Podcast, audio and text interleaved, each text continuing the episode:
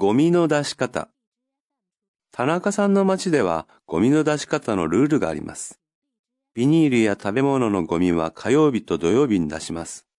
新聞、瓶、缶、ペットボトルなど、リサイクルできるゴミは水曜日に出します。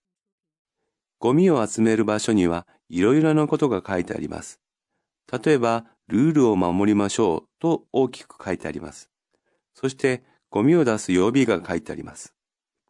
また、スーパーの入り口にはリサイクルのための大きい箱が置いてあります。